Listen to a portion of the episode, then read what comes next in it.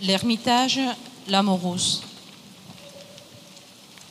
Son cher ermitage, comme dirait la bonne mère de l'Amourouse, notre fondatrice, a été pour elle le lieu d'une intense activité missionnaire.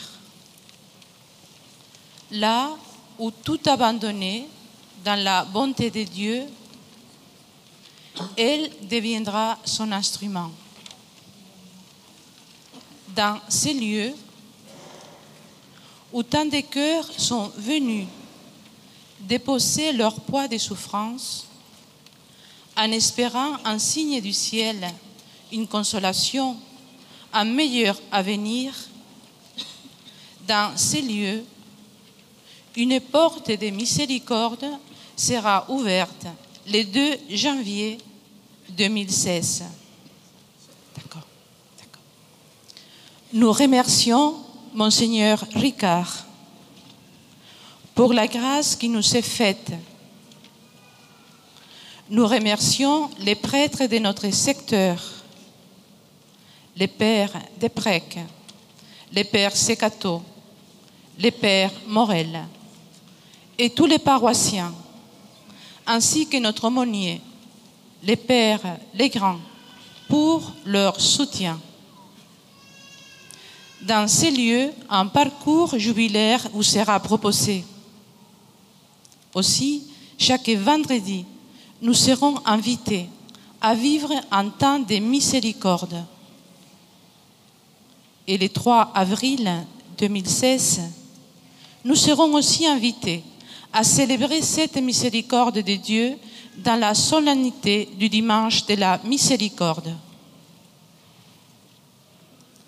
Donnez-nous, Seigneur, la grâce dans ces lieux, tout au long de cette année, de faire l'expérience de la miséricorde dans nos vies, de l'annoncer et de l'invoquer pour nous et pour le monde entier. Merci.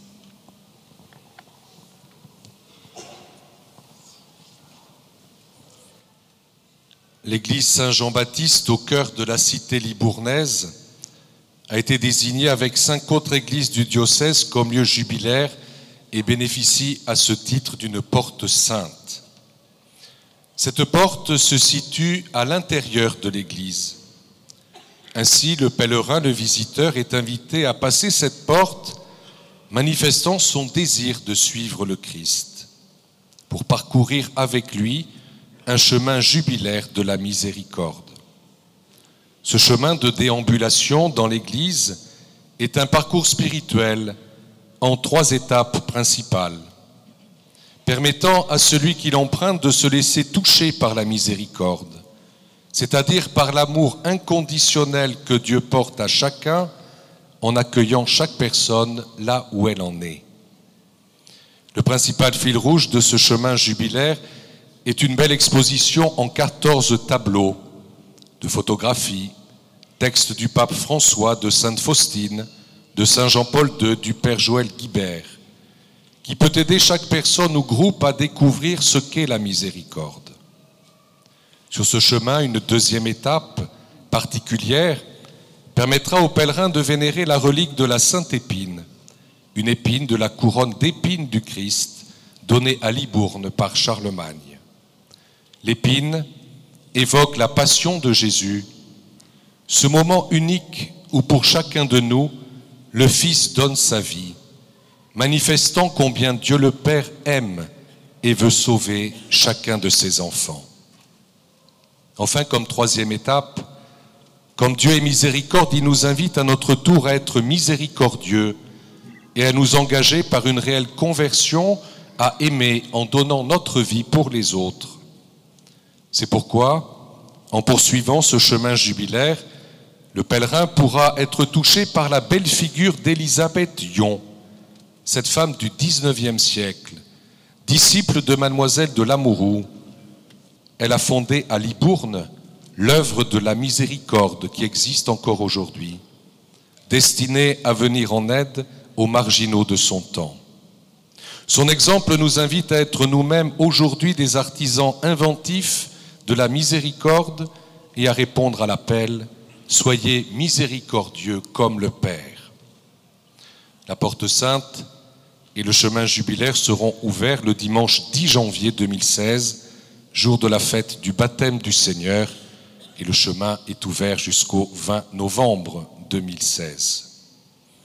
Le samedi 30 janvier, au cœur du Festival de la Lumière, le cardinal Ricard présidera à l'église Saint-Jean-Baptiste une grande veillée de la miséricorde.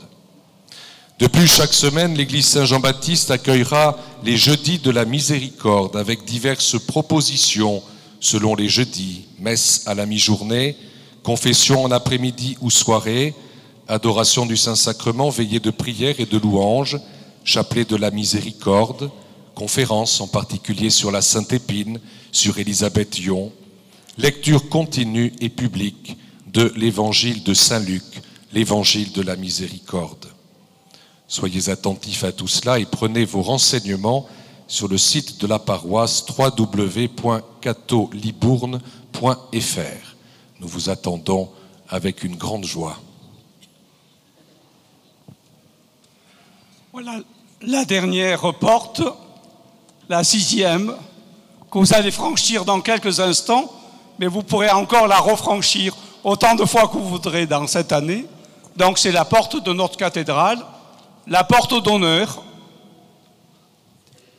On va vous proposer durant cette année un itinéraire de foi qui va commencer par euh, ce baptistère, ce baptistère qui nous redit l'ancienneté de notre diocèse et qui va nous accompagner jusqu'à la chapelle axiale, qui est la chapelle du Saint-Sacrement, qui est vraiment le cœur de notre cathédrale. Et cet itinéraire sera jalonné par des photos et par des citations de la bulle d'indiction du pape François. Donc c'est tout un itinéraire qui va être construit dans la nef et dans le déambulatoire de la cathédrale. Une équipe d'accueil sera prévue, est en train d'être construite, donc euh, avec des laïcs, des diacres, des prêtres, qui permettront non seulement un accueil, mais également un temps de partage, d'écoute, un temps aussi de célébration, pour ceux qui le souhaitent, du sacrement de réconciliation.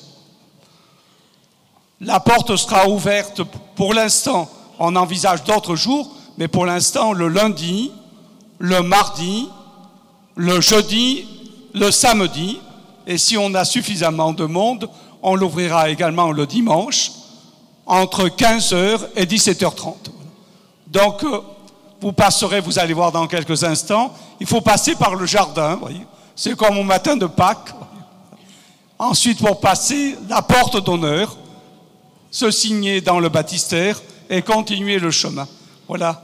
C'est un chemin de foi que nous proposons à tout le diocèse, en particulier s'il y a des groupes d'enfants ou des groupes de jeunes ou des paroisses qui désireraient prendre un dimanche, un moment dans la semaine pour faire un petit pèlerinage, qui n'hésitent pas à prendre contact et nous verrons comment améliorer d'autres temps d'accueil. Voilà, bonne année sainte.